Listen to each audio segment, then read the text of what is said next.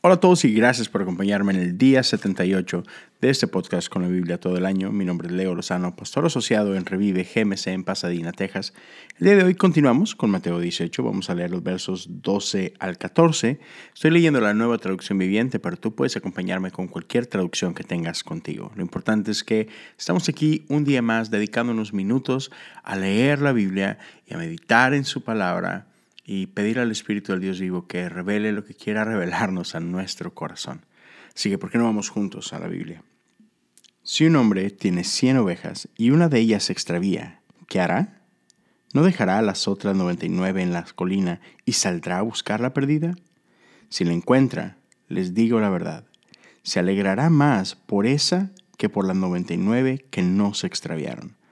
De la misma manera, no es la voluntad de mi Padre Celestial que ni siquiera uno de estos pequeñitos perezca. La palabra de Dios para el pueblo de Dios. Damos gracias a Dios por su palabra. Así que hay varias maneras de leer esto y diferentes interpretaciones a través de, de los años, pero no perdamos de vista que esta parábola viene a después de que Jesús está hablando de quién es el más importante en el reino y Jesús está hablando de niños y luego transiciona un poco a hablar acerca de aquellos que son nuevos en la fe, que son ya como niños en la fe.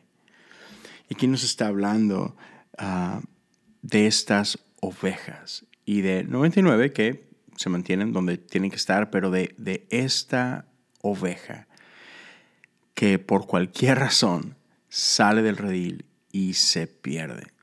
Y me encanta que quien sale al encuentro de esta oveja es el pastor.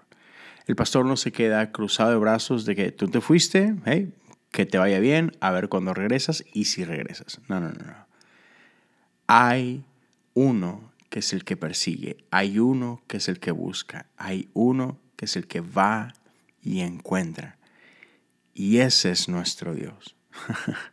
Una vez más, el héroe de nuestra historia no somos nosotros, el héroe de la historia es Él.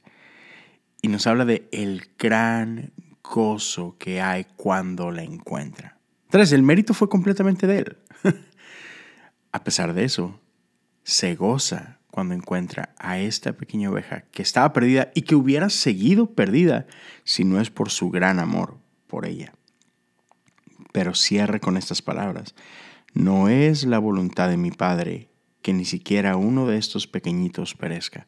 Por eso es que sale a ese encuentro, porque la voluntad del Padre es que nadie se pierda.